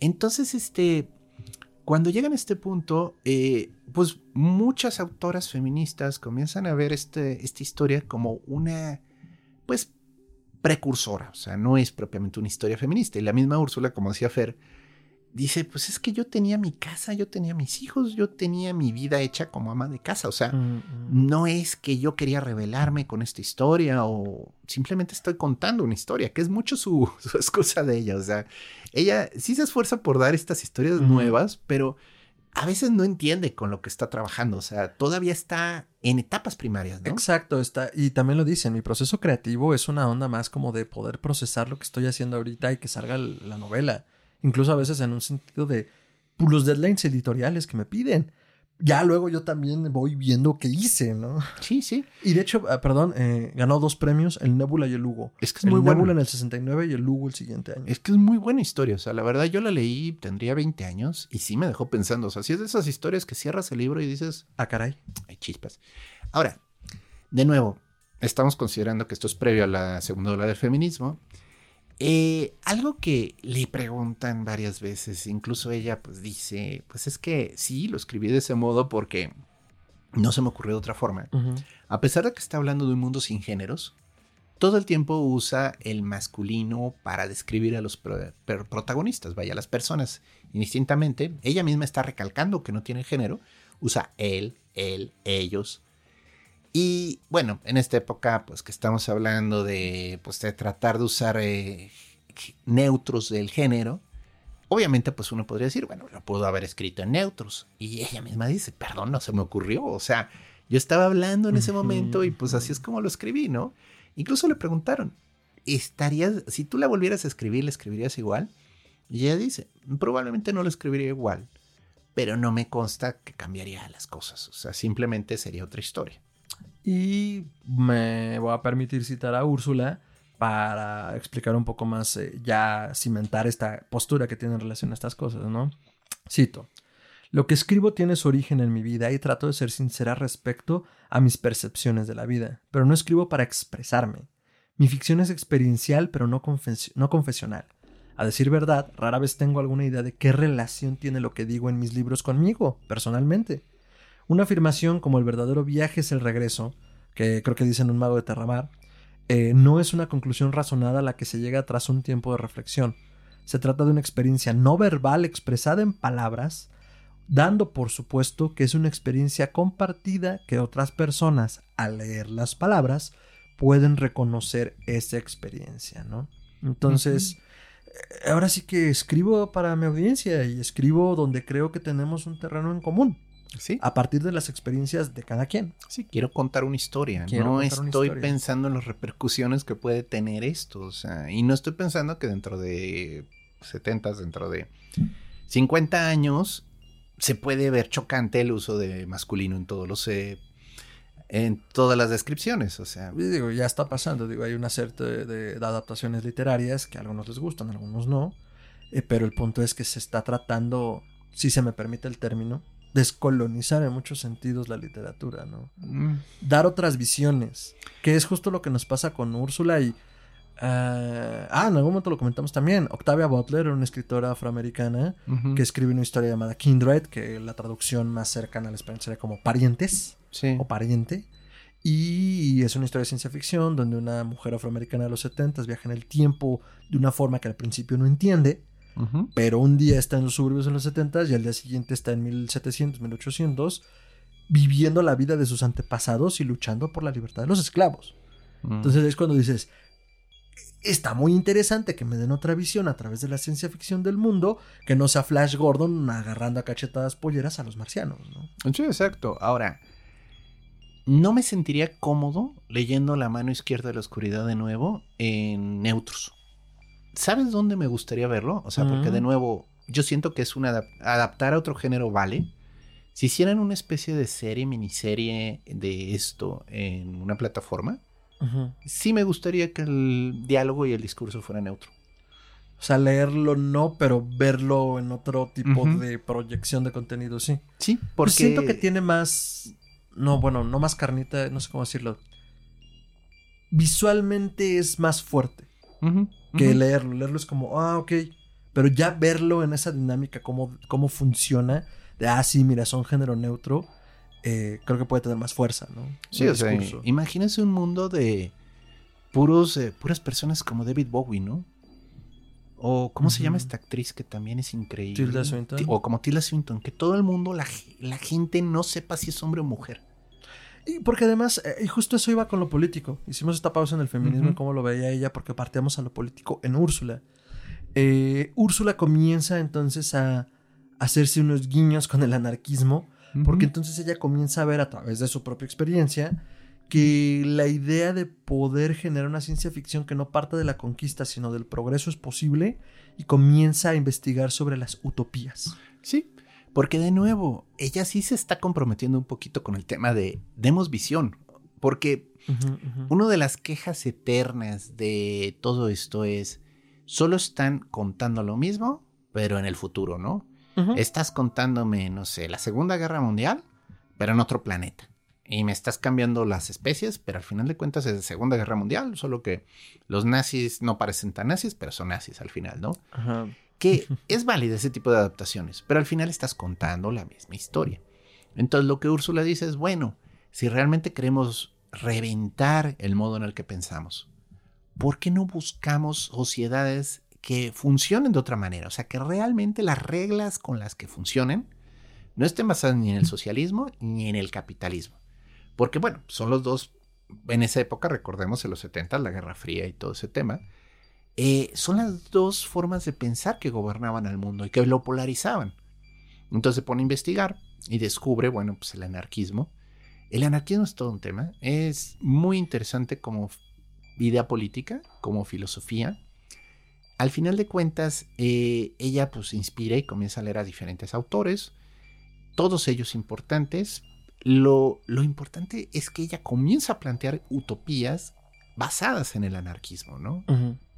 Y entonces, bueno, sale, por ejemplo... Los desposeídos. Los desposeídos, que es la novela en la que mejor lo explica. Aunque yo siento que aquellos que se alejan de Ornelas ya tienen un poquito de esa idea. Uy, es que aquellos que se alejan de Ornelas, hijo, man. Es un muy buen cuento, se los recomiendo mucho, es un cuento corto, se debe de encontrar en la red, yo supongo. Este es un cuento bueno. Y de nuevo, ella todo el tiempo está preguntándose el bien común, el bien de una persona, que tanto el que todos estén bien equivale a costa de, a costa de alguien más, ¿no? ¿Es correcto? ¿No es correcto? Y eso es los que se alejan de Ornelas. Es muy buena historia, no se les quiero arruinar, vale mucho la pena leerla. Es para realmente reflexionar sobre lo que estamos haciéndole al mundo y el costo que esto está teniendo, ¿no? Es mi manera de interpretarlo, pero de nuevo me lo preguntan dentro de 10 años, les puedo dar otra explicación, porque es esa clase de historias. Tiene muchas formas de verse. Y Los Desposeídos es precisamente un mundo donde este, pues, la sociedad es anárquica. O sea, es un gobierno centrado en que cada uno se autorregula, se regula y cada uno es el... No necesita un gobierno, no necesita un Estado, no necesita una policía todos son responsables del bienestar de la sociedad. Suena muy loco, pero sí, esa es la anarquía. O sea, al final de cuentas es, no necesitas gobierno, no necesitas Dios, no necesitas a, a nadie que te diga qué hacer. Sí, y por ejemplo, bueno, antes de que continuemos, quiero hacer una breve corrección. No, no fue Neil Gaiman el que dice lo de Tolkien, es en realidad el crítico Harold Bloom y dice que más que Tolkien había elevado la fantasía Le Guin a la categoría de alta literatura. Esa es la quote correcta. Eh, y bueno, volviendo a esto, la anarquía, las utopías, lo que plantea Le también tiene un discurso sobre la fragilidad del ser, del humano, eh, tiene también un cuento muy cortito, muy bonito llamado Un día antes de la revolución, que mm. todo gira alrededor más o menos de los mismos universos y las mismas batallas. Cuando ya te vas dando cuenta, si ahora sí que es un universo este, conectado antes que Marvel, ¿no? Pero habla acerca de una mujer revolucionaria que lideró alguna de estas facciones. Y, y, así comienza, ¿no? Comienza con ella corriendo en los pastizales con su marido y luego, bueno, te dice que está soñando y te cuenta cómo es un día en su vida ya siendo la gran heroína de la revolución, ¿no? ya habiendo fomentado una utopía en ese lugar y en otros estados de ese espacio, y cómo por allá se siguen revelando y los muchachos quieren formar parte de eso y vienen a verla como la gran señora cuando ella es como, uy, me acabo de dar una apoplejía hace tres días, estoy babeando. Tiene un tema sobre la vejez también muy fuerte, sobre el fin de las cosas, Úrsula en sus libros. Entonces, este, había sacado hace un rato el tema de otras visiones y de descolonizar la literatura en el sentido de que eh, eh, la quote que les dije hace rato de Legan es de una entrevista que le hace un periódico llamado El Quinto Estado, que fue es un periódico que creo que se sigue editando y de corte anarquista, y que rescata un sitio español llamado La Felguera, que es además un editorial y tiene un blog llamado Agente Provocador. Y hablan de este terror, de fantasía, de ficción. Tienen unas ediciones preciosas. Igual en algunas librerías ya las han visto porque ya se están exportando. Pero entonces ellos rescatan esta entrevista en este diario y eh, ella también habla acerca de qué es escribir como mujer, porque le preguntan en algún momento, oye, ¿y, cómo deberían escribir? ¿Qué consejos les darías a mujeres que quieren hacer ciencia ficción? Y ella dice, bueno, cada mujer escribe diferente. Pero ella habla de un tema muy, eh, muy fundamental donde dice, tenemos un espacio de privilegio las mujeres que escribimos, por eso podemos escribir. Y eh, cita a Virginia Woolf con su un cuarto propio. ¿Qué plantea Woolf en un cuarto propio?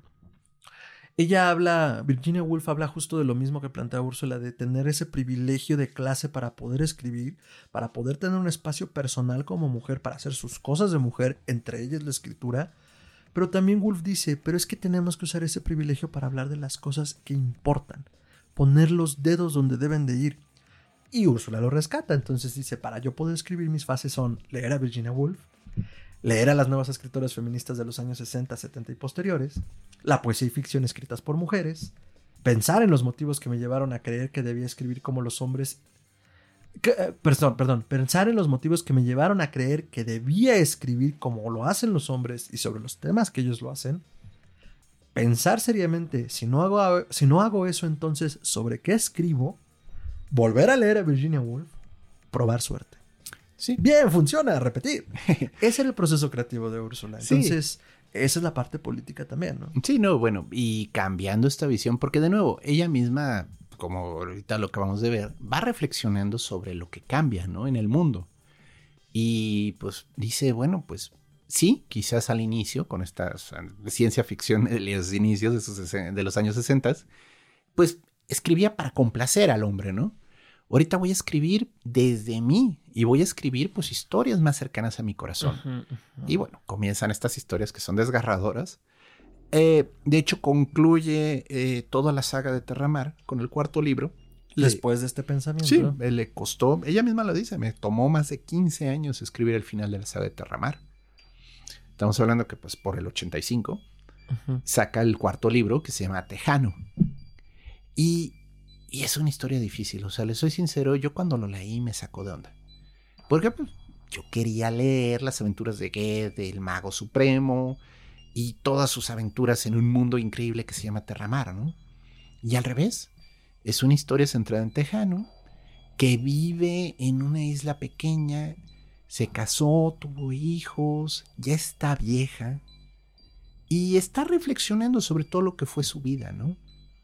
Y y es una historia triste, es una historia fuerte, porque te cuenta con una crudeza muy grande lo que es morir, y lo que es sufrir, y lo que es vivir. Entonces, eh, yo lo estaba comentando con una amiga eh, mía que estimo mucho, hola Gaby, no sé si vaya a ver esto, porque le he dicho que nos vea, pero no nos ve. Comenta esto si nos estás viendo. Y ella decía que que para ella, pues sí, esa, historia se le hace la más fuerte de Terramar. Ella leyó todos. Y, pero que ella la veía como pues, el ciclo normal de la vida. O sea, de crecimiento, desarrollo, muerte. Entonces, Tejano trata mucho esos temas de una manera un poquito cruel, pero un poquito pues, dura y realista. Y sí, habla mucho desde ella. Yo cuando lo leí, pues lo leí joven. Yo esperaba aventuras de Geddy y sus increíbles amigos. Pues la verdad sí, sí me dolió, la historia no, no me gustó. Pero la misma Úrsula en una entrevista, que pues es de la que estamos citando mucho, ella misma comenta, sí, siento que el hecho de bajarlos de la fantasía de poder que les había estado dando antes, le molestó a mucha gente.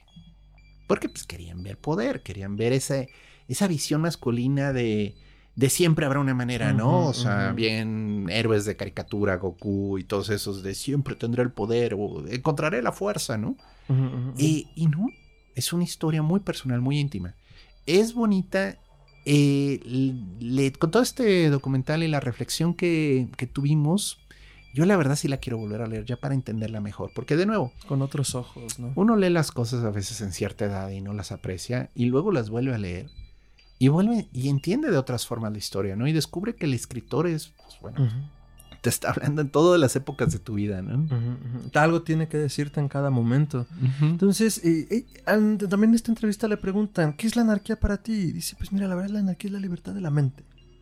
La anarquía es la libertad de la mente y partiendo de eso, este, pues también ella se inmiscuye mucho con la filosofía del Tao. Hace una Mm. traducción del Tao Te Ching de Lao Tse. A mí me encanta. Que a mí me encantaría leer porque de por sí el Tao Te Ching está bien cabrón. Algo traducido y comentado por Úrsula, ya con esta concepción debe estar brutal. Está interesante, miren, les voy a, les voy a hacer, yo lo tengo, lo tengo Ajá. de hecho en mi celular. Es muy bonito. Doctor. Eh, a mí me encanta el Tao Te Ching. O sea, personalmente la literatura, o sea, de qué libros son los libros que no te podrías quedar sin ellos, el Tao Te Ching es uno de ellos. El Tao Te Ching se ha tratado de traducir mil veces.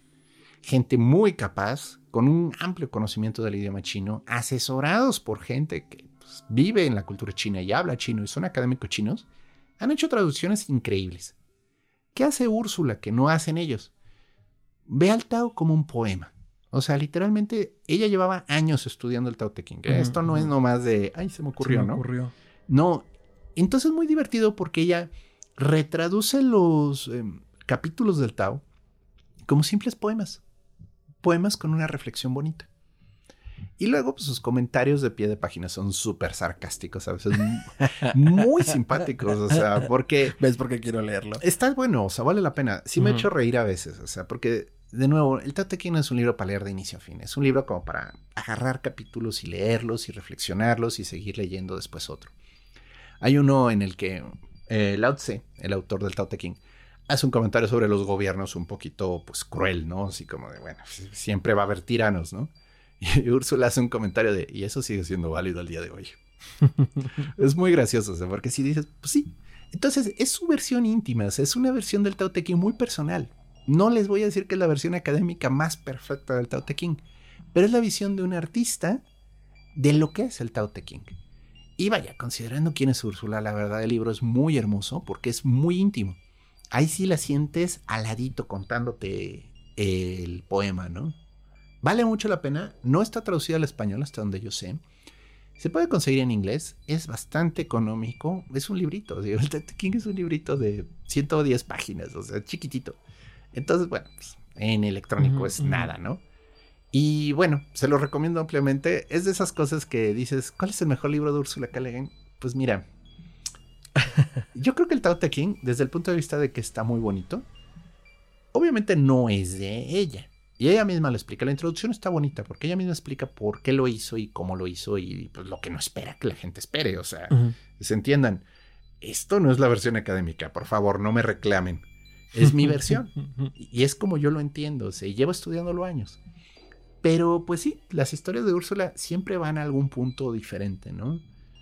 Y entonces, bueno, pues llegamos a este, esta separación de Úrsula ya con, con los convencionalismos del género y donde comienza a explorar su voz de una manera increíble. Y bueno, de ahí más o menos, eh, de hecho, es cuando ocurre lo de su madre escribiendo la historia de Ishi.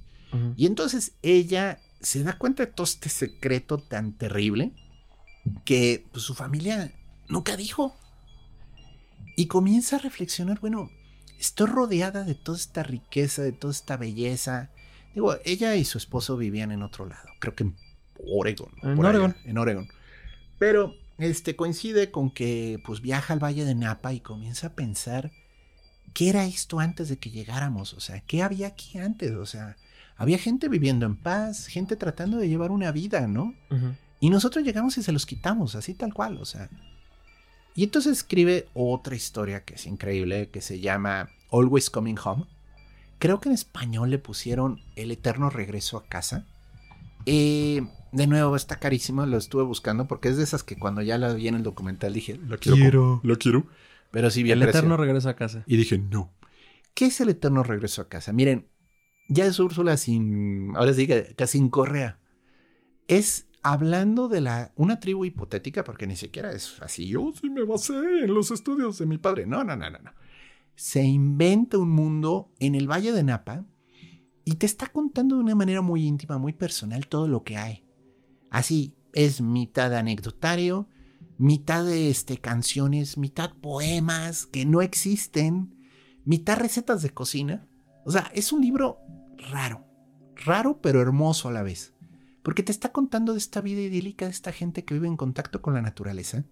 No hay conflicto. No hay... eh, llegan los nativos y nos roban a las mujeres. No, no, no. Es simplemente un pueblo viviendo su vida. Y es muy personal, muy bonito, muy íntimo. Se me antoja horrores. Ya cuando estuve leyendo de qué trata, dije, sí, esto es lo que yo quiero leer. Pero, dice ahora sí que... Cuando la cartera lo permita. ¿Cómo en cuánto está? ¿En cuánto lo viste? Estaba como en 800 y cacho. Pesos en- mexicanos. pesos mexicanos en español. Y la verdad, me vi más tentado a comprar la versión en inglés que está en Amazon, que se ve muy bonita. Además es extendida porque ella le añadió este, luego comentarios, que está en 570 pesos a la puerta de mi casa. Entonces digo, yo sí tengo esa facilidad, yo sí puedo leer en inglés, entonces este, sí estoy pensando mejor leerla en inglés, la verdad. Siguiendo el comentario político, de hecho, el texto que les recomendé hace rato de un día antes de la revolución se lo dedica a Paul Goodman. Mm. Justo Cass me dice, pues estaría padre ver quién cangrejos es Paul Goodman. A lo que nos llevó que fue un autor estadounidense e intelectual más conocido por sus obras de crítica social de los años 60, eh, de la nueva izquierda norteamericana. Y de hecho él, eh, siendo bisexual, empezó a abogar y hacer textos eh, contestatarios por la comunidad que ahora conocemos como comunidad LGBT+. Y fue precursor de este movimiento que revienta en los 70 con Stonewall. Mm. Entonces, este, pues también se le considera parte una figura fundamental en el movimiento por los derechos eh, de la comunidad LGBTQ+. Es Y- interesante porque el señor era psicólogo. Él trabajaba mucho con la psicología gestalt. Y la mamá, Fue pionero. Y la mamá de Úrsula era psicóloga. Entonces, de nuevo, no digo que por ahí fue el contacto, por ahí fue que lo descubrió, pero es interesante cómo todo se acaba conectando un poco, ¿no?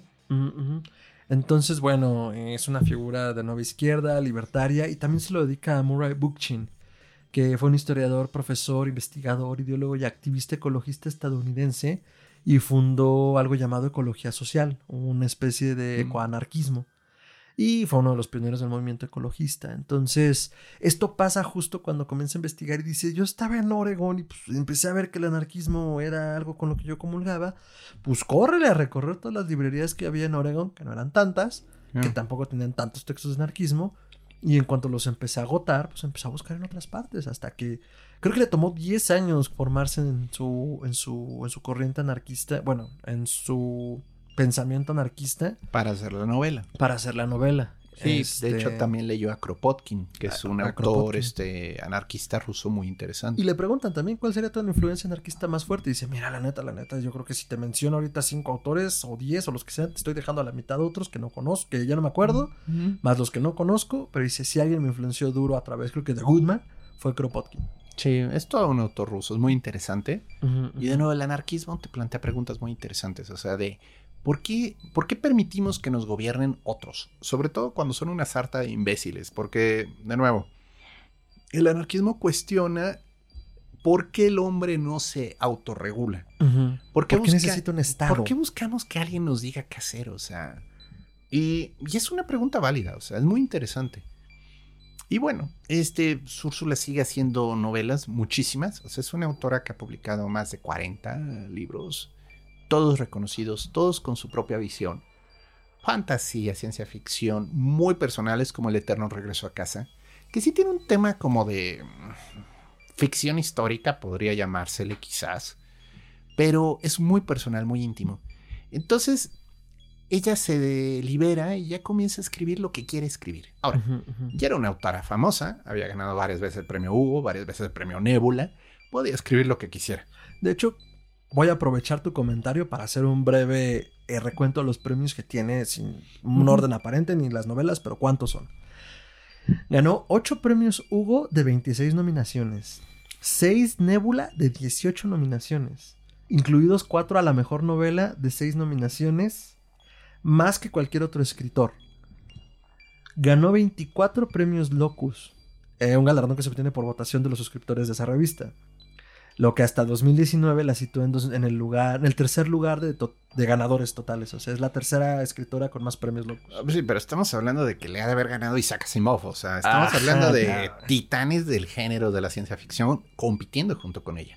que es una titanesa también. También, también. O sea, el punto es, si te aseguro que el primero y segundo lugar son autores que conocemos. O sea, gente famosa. Sí, o sea, está por detrás de Neil Gaiman, por ejemplo. Mm. Eh, eh, eh, está a un segundo lugar detrás de Neil Gaiman por el número de premios por obras de ciencia ficción. O sea, sí, ya estamos hablando Sí. de grandes ligas de los premios de los premios de los premios. En la categoría de mejor novela ganó 5 Locus, 4 Nebula, 2 Hugo y un premio mundial de fantasía. Premios que también ganó en las categorías de relatos cortos. Su tercera novela de la serie Terramar, La Costa Más Lejana, ganó en 1973 el Premio Nacional del Libro en la categoría de literatura juvenil en Estados Unidos. Y fue finalista de 10 eh, Mythopoeic Awards, premios mitopoéicos, nueve de ellos en la categoría de fantasía y uno en erudición.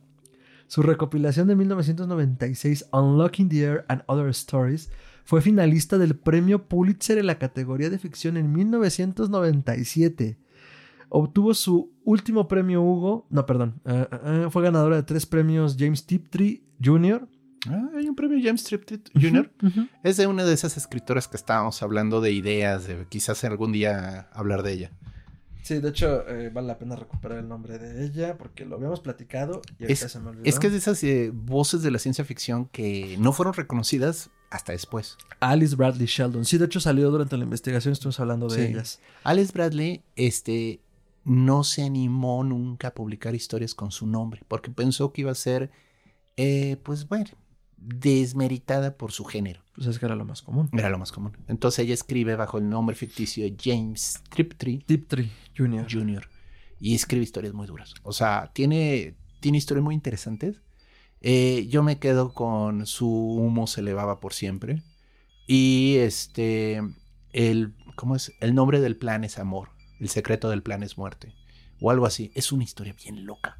Hay que hacer un programa de ella. Sí, vale la pena. Es esas escritoras. De nuevo, la idea de este programa, perdón, quizá nos faltó ser más claros al inicio, es hacer notar voces en la literatura que quizás, digo, si ustedes son fans de estos géneros, pueden buscar y descubrir como, oh, también existe. Ahora, si ustedes ya la conocen y entonces están diciendo, soy muy buena, es muy buena. Bueno, esperamos, más. Esperamos en algún momento tocar autores como James Triptree Jr., que no se han traducido al español. Son difíciles de encontrar porque casi todas sus obras se publicaron en revistas. Esta sí, ella sí es una escritora de revistas. Ganó premios, o sea, es muy reconocida, pero nunca se supo que era mujer. Hasta después, ya les estoy hablando de pues, 80s, se comenzaron a hacer compilaciones de sus relatos cortos. Son muy buenos raros. O sea, si es una escritora que tiene una visión muy especial del mundo, es más cruda que Úrsula en muchos sentidos, porque sí, los protagonistas les va mal. O sea, no llega al nivel del horror cósmico de Lovecraft, pero pasan cosas raras en sus historias. El, el secreto del plan es muerte, por ejemplo, habla de una especie que para que realmente exista, tiene cuatro facetas diferentes reproductivas. Órale. Sí, o sea, Qué loco. es bien chistoso. O sea, imagínate que no fuera únicamente el género masculino femenino, Ujú. sino que hubiera cuatro géneros en todo el proceso evolutivo. Mm, Y entonces-. Una de las facetas es, literalmente te trago por mi aparato reproductor, pero dentro del aparato reproductor me gesto como otra cosa. Y nazco, y esa forma nueva, Ahora, ahora entiendo por qué, Love- por qué podría superar a Lovecraft, porque sería un tema que él no tocaría. no, no, Lovecraft esas cosas les daba medio. Le daba asco el sexo. Pero- Eso dije, sexo. Pero bueno, el punto es que. James Triptree Jr. es muy interesante. Es una autora con una visión rarísima del, de lo que es. Y escribió poco, tristemente. Es muy reconocida, pero no, no tiene tantas historias. O sea, quizás le faltó más distribución.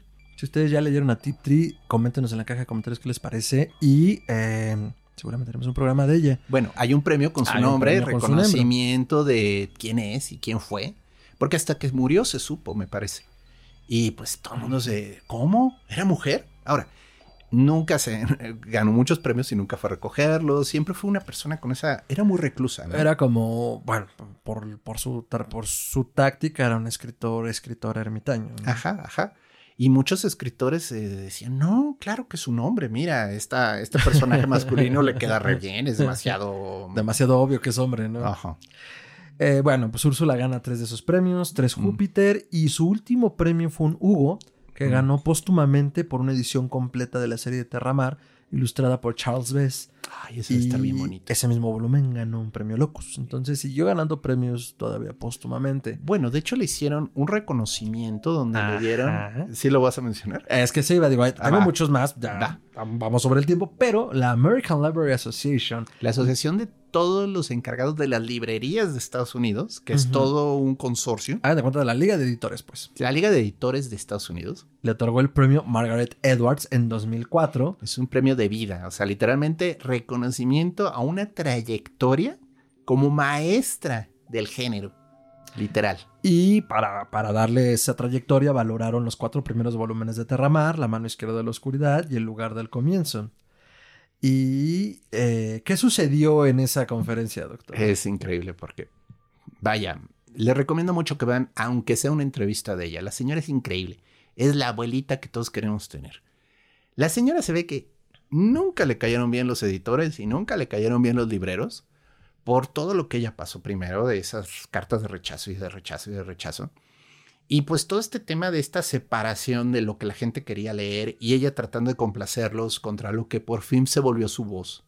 Entonces, bueno, pues sube la señora Per- Úrsula. perdón que te interrumpa, nos estamos equivocando. No fue en esa, fue cuando le dieron el título de Gran Maestra de la Asociación de Escritores de Ciencia y Fantasía, de Ciencia Ficción y Fantasía de Estados Unidos en 2014. Yo recordaba que era gran maestra. O sea, era un, era un título ya así de eres la medalla por la, neta. contribución de las letras estadounidenses en la ceremonia del Premio Nacional del Libro. Eso fue Bueno. lo que pasó. Neil Gaiman le pasa el micrófono, le da la medalla. Neil Gaiman y ella tenían una relación cercana, por cierto. Eran amigos. Y él lo, él lo comenta cuando muere Úrsula. Tiene una entrada en su blog muy, muy bueno. Es un escritor hablando de otro escritor. Entonces ella sube. Y pues lo primero que dice es, gracias, le dedico este premio a toda la gente que ha intentado publicar alguna vez un libro y nunca pudo. Porque los editores y los que manejan las librerías decidieron que no era comercial. Y les quiero decir una cosa. Esto es producto del capitalismo. Y pensamos que las cosas siempre van a ser así. Pero les recuerdo que los reyes también pensaban que tenían el derecho divino. Y al final los matamos. Y así. Mic Uh, drop. Drop de Mic. Tiraría este si no fuera porque se descompone. No, por favor, no. Pero el punto es, se los dijo a gente de Amazon, así del corporativo de Amazon, así sentados en la mesa del frente. O sea, no sé si estaba Jeff Bezos, pero literalmente así. El que maneja las ventas de libros de Amazon, ahí estaba. El que maneja las ventas de libros de Barnes Noble, el que maneja las ventas de libros de todas las editoriales importantes, ahí Seguro estaban. estaba Penguin Random House. O sea, los grandes titanes y a todos les enemigos a vencer en realidad. Y a todos les dijo, este premio lo estoy ganando a pesar de ustedes. Y bajó. A ver, díganle algo. Por supuesto. Por supuesto, por supuesto que tenía que hacerlo y, y- y es congruente con todas sus obras y generosa tanto como en sus historias como en la vida real el acto que, que hace Úrsula en ese momento, ¿no? Entonces, pues ya yéndonos hacia el cierre del programa, que ha sido para mí una maravilla explorar a Úrsula más allá de lo poco que he leído y de lo mucho que me queda por leer y que quiero leer ya, dénmelo todo. Eh, doctor, normalmente aquí es porque nos da miedo tal o cual cosa, pero hoy será distinto y es, doctor, ¿qué significa Úrsula Le Guin y su obra para usted? Pues, de nuevo, por este trabajo la revisité, ¿no? Y la vi con nuevos ojos. Porque pues fue una autora que yo leí joven. O sea, realmente no puedo decir que la leí así ya en mi madurez intelectual. Fue de esos autores que me sembraron la semilla, ¿no? Que me sembraron esa capacidad de considerar diferencias. A mí cuando me decían, oye, pero es que entonces verdaderas historias de ciencia ficción donde las cosas se pongan, o sea, donde te rete el autor a pensar de otro modo, siempre pensaba en Úrsula, o sea, porque tiene historias que hacen eso. Entonces yo creo que el mérito de ella como autora y lo que a mí me deja es que pues hay que ser honestos, ¿no? Ella incluso, bueno, pues lo reconoce, o sea, mis primeras historias fueron dándole gusto a un público, ¿no? Aún así, pues tienen un mérito porque están llenas de detalles que mm, se ve que no fue a destajo, o sea, no fue un trabajo para cumplir la tarea. Pero conforme ella se fue soltando y pudiendo expresarse más, se ve que pues comenzó a adquirir un tono de voz que es inigualable. Es una pena que ya no está entre nosotros. La señora Legan murió en 2008, ¿no? 2018. creo. 18, sí, yo recuerdo que había un 8. 2018 ya no está entre nosotros. Yo creo que es una de esas voces que vale la pena estudiar. Si les ha gustado la fantasía tipo Tolkien, les recomiendo mucho Terramar. De veras que es una historia bonita. No dejen de leer Tejano.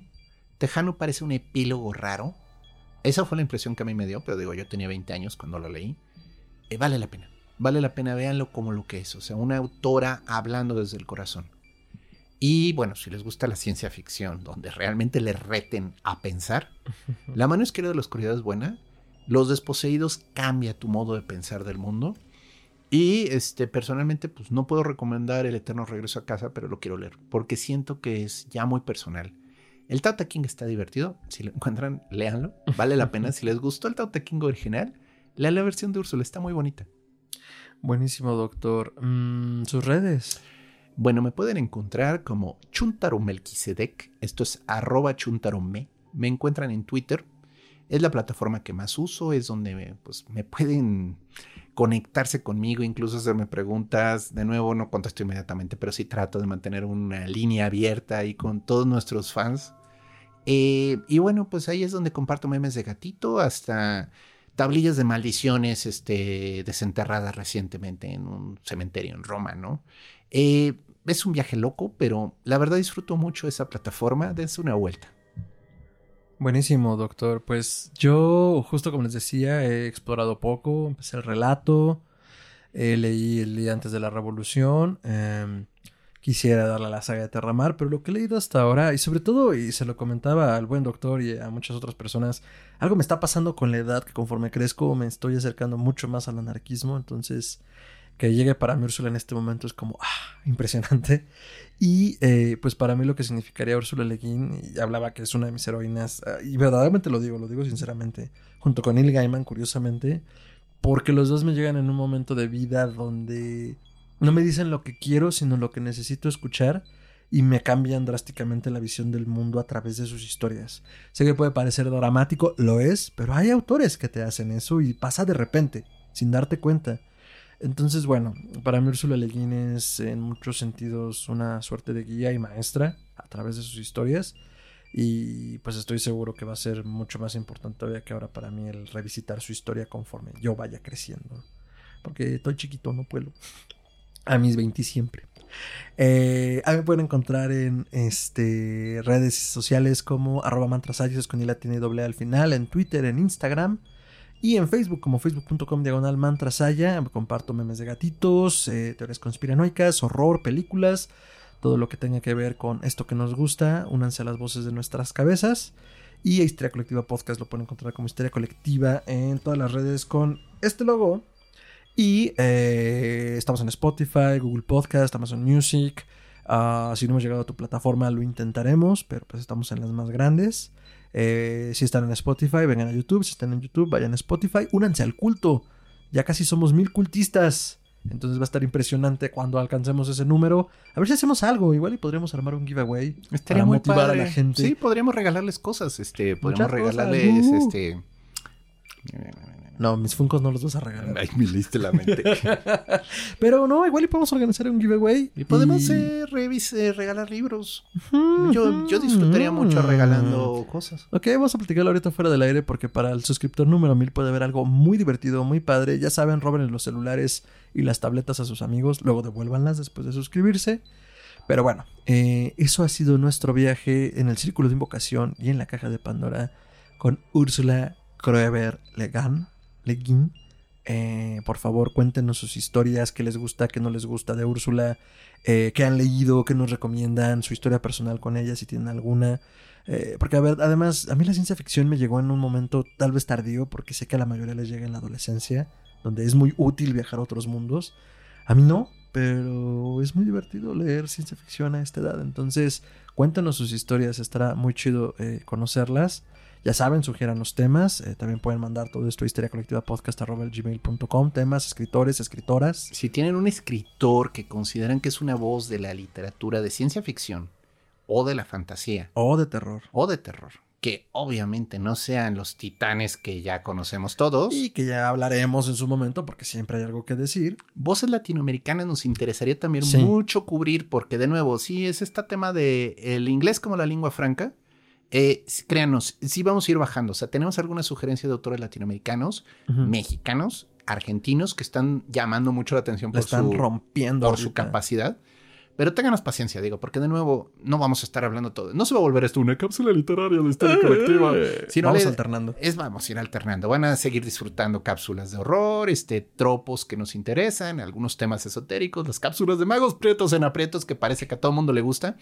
y las reseñoñas, porque ya se quedó con ese título, cortesía de que ustedes no nos prometieron ni nos ofrecieron nada. No, pues fue lo que más movió, lo que más pegó. fue la que se quedó. Es como cuando le dices a un niño, bautiza su auditorio y le pone trasero. Pues, ¿qué esperabas? No sé. no, pero gracias. Se queda como reseñones. Sí, sí, pero bueno, este, vamos a seguir teniendo todo esto. Eso es solo un tipo nuevo de... Es que sí queríamos ver algo nuevo. O sea, decíamos, bueno, ¿cómo podemos ampliar el tema, el contenido? Entonces salió la idea. Escritores poco conocidos, escritores que dan algo, que, que comparten, que te hacen crecer. Y esa es la idea de esta cápsula. Entonces espero les haya gustado. Y déjenos sus comentarios. O sea, de nuevo, estamos para oírlos. Queremos saber de ustedes. Si conocen a un escritor o, a- o saben de una voz que vale la pena, pues pásenlo, lo rolen y vemos. Ahora sí que rolen. Rólenle. Pues muchas gracias por dejarnos entrar a sus hogares. Nos vemos en la siguiente emisión y eh, manténganse eh, utópicos.